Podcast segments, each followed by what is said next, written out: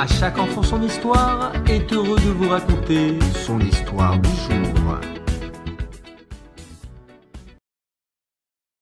Il était une fois un roi qui, outre ses nombreuses qualités, était un grand artiste. Il avait dix enfants, mais aucun ne s'intéressait à la peinture, sauf son plus jeune fils. Celui-ci avait remarqué l'amour que son père éprouvait pour la peinture et désirait beaucoup l'étudier à son tour. Le roi était ravi.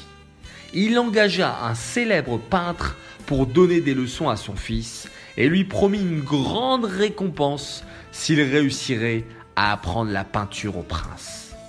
Deux semaines plus tard, le peintre vint trouver le roi et lui dit avec tristesse J'ai le regret de vous dire, Majesté, que votre fils est daltonien, c'est-à-dire qu'il ne peut distinguer le rouge du vert. Il est vraiment impossible, dans ces conditions, de lui apprendre à peindre. Le roi fut terriblement déçu et peiné. En désespoir de cause, il annonça que celui qui réussirait à enseigner la peinture à son fils, malgré son problème de vision de couleur, recevrait de grandes récompenses tout au long de sa vie. Quelques mois plus tard, un artiste se présenta devant le roi et lui assura qu'il pourrait enseigner à son fils la peinture. Le peintre fit travailler le jeune homme pendant trois mois.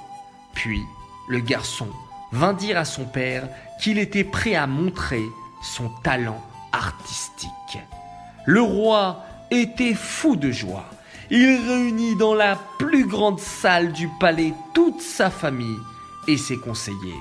Il y fit installer un chevalet et le prince se mit à l'ouvrage.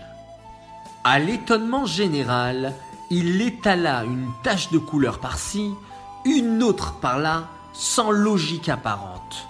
Mais, au fur et à mesure que les contours commencèrent à se préciser, on put constater qu'il s'agissait d'une très belle œuvre. Le roi et tous les spectateurs applaudirent. Le lendemain, les gens se réunirent de nouveau pour voir le jeune garçon étaler ses couleurs ici et là au hasard. Et une fois de plus, le résultat fut très beau. Cela continua pendant plusieurs jours et personne ne comprenait comment il parvenait à ce résultat. En fait, le professeur avait appris à l'enfant à peindre selon des numéros. Il avait préparé de nombreux dessins aux contours très légèrement dessinés et invisibles de loin.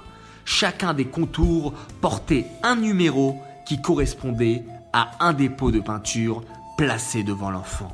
Ainsi, en respectant les numéros et en prenant bien soin de ne pas dépasser les lignes presque invisibles, le garçon donnait l'impression d'exécuter un chef-d'œuvre. Mais, un beau jour, le jeune prince décida qu'il était désormais un grand peintre et qu'il n'avait plus besoin de l'aide de son professeur. Ainsi, quand le roi lui demanda d'exécuter un nouveau chef-d'œuvre, il choisit lui-même les couleurs qu'il voulait sans faire attention aux numéros. Le résultat fut horrible. Cette histoire est une parabole pour nous faire comprendre que lorsqu'Hachem a donné aux Juifs les 613 mitzvot, il a choisi chacune d'entre elles dans un ordre bien précis pour le bien physique et spirituel de l'homme. Une mitzvah ne peut pas remplacer une autre mitzvah. Et toutes les mitzvot sont nécessaires. Nous ne pouvons pas toujours comprendre le but d'une mitzvah, et en cela, nous sommes comparables à l'enfant qui doit respecter les numéros. Si nous faisons toutes les mitzvot correctement, c'est comme si nous colorions correctement chaque partie du dessin et le résultat final sera extraordinaire. Mais si nous choisissons les mitzvot que nous voulons faire et que nous rejetons celles que nous comprenons pas, nous risquons de finir comme ce jeune garçon de façon désastreuse.